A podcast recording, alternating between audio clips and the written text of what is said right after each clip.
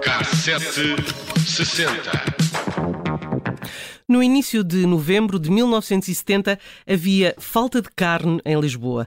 A situação agravava-se a cada dia e as reservas de carne congelada já não eram suficientes para garantir um abastecimento normal. Para percebermos porque é que isto aconteceu, é preciso explicar como funcionava o setor nesta época, que é bem diferente dos dias de hoje. Para já, havia uma Junta Nacional dos Produtos Pecuários, não é bom, e era ela que fazia as reservas de carne congelada. Não fez mais por uma razão. Confiava que os produtores, que o jornal chama sempre de lavoura, fornecessem a carne eh, necessária. E porquê é que não forneceram? Perguntam. Porquê é que não forneceram? Porque quando os preços subiam, preferiam vender no Mercado Livre em vez de o fazerem à Junta Nacional, que tinha preços tabelados. Hum, mas, mas não vamos aqui crucificar a lavoura, porque os agricultores também tinham razão em querer vender aos comerciantes, e já lá iremos a essas eh, razões. A verdade é que nesta época o abastecimento de carne era um autêntico quebra-cabeças, como escreveu até o Diário de Notícias. Aliás, o Diário de Lisboa. De Lisboa. Portanto, os agricultores disseram à Junta Nacional quantas reses iriam entregar e a Junta considerou-as suficientes para o abastecimento. Mas quando foi à altura da lavoura apresentar o gado na quantidade que estava acordada, não o fez. E enquanto isso, a subida dos preços implicava, como disse o jornal, a redução do índice de proteína que cada português comum comia e que já não era alto. Exatamente. O tema era complicado de resolver e ao longo da peça que foi publicada não só nesta edição do jornal sobre a qual nos debruçamos, mas também na do dia seguinte, houve passa-culpas de todos os intervenientes no setor, porque os comerciantes também se queixavam que algumas carnes davam prejuízo e com os preços que se praticavam era quase impossível manter o negócio. Ora, nesse ano, em 1970, a oferta de gado tinha sido a mais reduzida dos últimos dois anos e as quantidades de carne congelada só se destinavam a colmatar as falhas da carne nacional. Portanto, a Junta teve de abrir um concurso para fornecimento de carne congelada mas para piorar tudo, abriu tarde esse concurso. Por isso, o Grêmio Conselho dos Comerciantes de Carne de Lisboa, ótimo nome, Sim. sugeria ao jornal que se comprasse diretamente ao estrangeiro. Uhum. Portanto, o que tínhamos aqui era que cada um puxava a brasa à sua sardinha. Uhum. É uma boa metáfora quando está a falar de carne, não é? É, é sim, senhor. É, muito, bem, muito bem, obrigado. E o Grêmio dos Comerciantes garantia que o preço do gado em Portugal era o mais alto do mundo e o preço de venda era o mais baixo do mundo. Talvez fosse um bocadinho exagerado, mas o facto é que o agricultor subia o preço quando havia mais procura e por isso obtinha um preço mais alto do que aquele que estava garantido pela Junta Nacional. Mas como isto do mercado uh, não é sempre certo e vai oscilando, era preferível para os agricultores inscreverem o produto todo a preço certo, eh, o tal preço que a Junta oferecia, e depois, se houvesse falta de carne, iam então vender aos grêmios ou diretamente aos comerciantes. E quando falamos de grêmios, falamos, claro, em associações de comerciantes. Uhum. E estas associações depois então é que forneciam aos talhos. Isto é um bocado complicado, complicado. mas é, é, é tanto, tão complicado que acabou por não haver carne suficiente. Entretanto, o governo dizia estar a estudar o problema, mas até lá o jornal contava que havia talhos em algumas zonas uh, da cidade de Lisboa e do Porto fechados logo às 11 da manhã, depois de, venderam, uh, de venderem tudo o que tinham. Bom, e para piorar o cenário, o período entre daquele ano, entre outubro e dezembro, foi uh, a altura em que a procura mais aumentou. Hum. Mas vamos então aqui às queixas dos lavradores, não é? Que, que diziam que a alimentação estava cara, um, um fardo de palha custava 8 escudos eh, e em apenas um ano passou a 30 escudos. Criar vitelos também não compensava, porque o quilo da fava passou de 3 escudos e 40 centavos em 1969 para 5 escudos e 80 centavos em 1970. Alguém, desculpa, alguém sabia que o vitelo alimentava-se a fava? Eu não sabia. Eu também não sabia, também não, também não sabia. Sei que o porco come bolota. Os, os trabalhadores eh, também começavam a ganhar melhor, não é? Felizmente. Felizmente. Consequência, alguns deixaram até de criar gado porque já não compensava e outros vendiam a sua carne muito mais caro. Já tínhamos visto que não havia carne uh, congelada suficiente. Foi aberto um concurso internacional que estava atrasado mas a pergunta que o jornal punha era interessante. Afinal, porquê é que se comprava carne congelada ao estrangeiro? Porque Portugal até poderia produzir mais. O que é que faltava? Uma estrutura industrial. E, e com isto uh, quer dizer uh, basicamente frigoríficos. Frigoríficos, sim. Grandes armazéns frigoríficos. E isso resolveria pelo menos uma parte do problema. Com mais carne congelada introduzida no mercado, seria até possível reduzir o da especulação dos preços. Pronto, e esta é a história em que faltou carne uh, em 1970. Um dia vão contar a história de porque é que a carne aumentou tanto no ano de 2022. Sim, tá Será bem. por outras nós. razões, Por outras razões. mas, já, há, mas- já há frigoríficos e armazéns frigoríficos. É verdade, ao Mas outros, problemas, outros problemas. Já não temos junta também, nem Mas Grêmio, não não é? temos gente, é. Mas pronto. eu O que, é, o, que é, o que é uma perda significativa. não Pois Eu é, gostava pois de ter uma junta e um Grêmio. Dois. Uma, uma junta de bois. Uma guilda, uma ter uma guilda. junta de bois. Uma junta de bois. Uma junta nacional de bois. Bem, na viagem de hoje pela música, de 1970, podíamos aqui começar com o Simon and Garfunkel, que lançaram o último álbum em conjunto neste ano, a 26 de janeiro.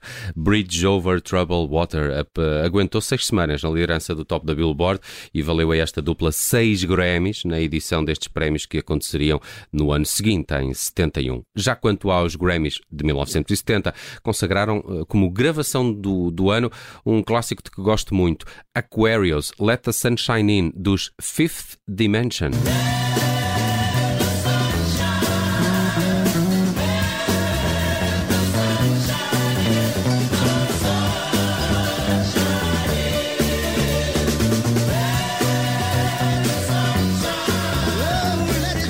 Já o vocalista dos Kinks eh, teve um ano atribulado em 1970. A 3 de junho, com a banda já em digressão pelos Estados Unidos, Ray Davies foi obrigado a uma viagem relâmpago de ida e volta entre Nova York e Londres apenas para gravar uma palavra da canção Lola, que fazia alusão à Coca-Cola e que teve de ser substituída por Sherry Cola na versão para a rádio, eh, para assim eh, eh, tentar ter mais airplay.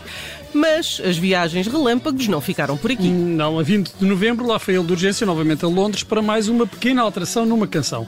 Desta vez no tema Ape Man, a expressão The air pollution is a fogging up my eyes, eh, os olhos estavam a ficar enovoados por causa da poluição, teve de ser substituída por ser demasiado parecida com The air pollution is my eyes. Exato. Met her in a club down in Old Soho where you drink champagne and it tastes just like Coca-Cola. C-O-L-A Cola. She walked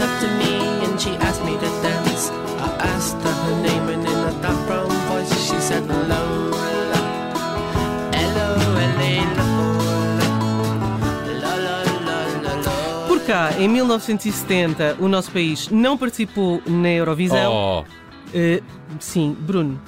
não fez, não Oh. foi. Oh, oh. Mas fez na mesma o seu festival RTP da canção. Os favoritos Carlos Mendes, Fernando Tordo e Paulo de Carvalho foram ultrapassados por um inspirado Sérgio Borges com Onde Vais Rio que eu canto. Ainda hoje Sabe- ouvi essa música. Sabem o que é? É que eu nunca tinha ouvido esta canção. Parece-me das mais obscuras que ganharam o festival RTP da canção. Pois eu só ouvi porque estive à procura de música de 1970. O Bruno conhece, não é? Mas ele é um especialista Sim, nisto. claro. Não é? É, mas é das menos conhecidas do, Não é? do, Também acho. do Festival da Canção. Porque parece um fado de Coimbra. Onde vais,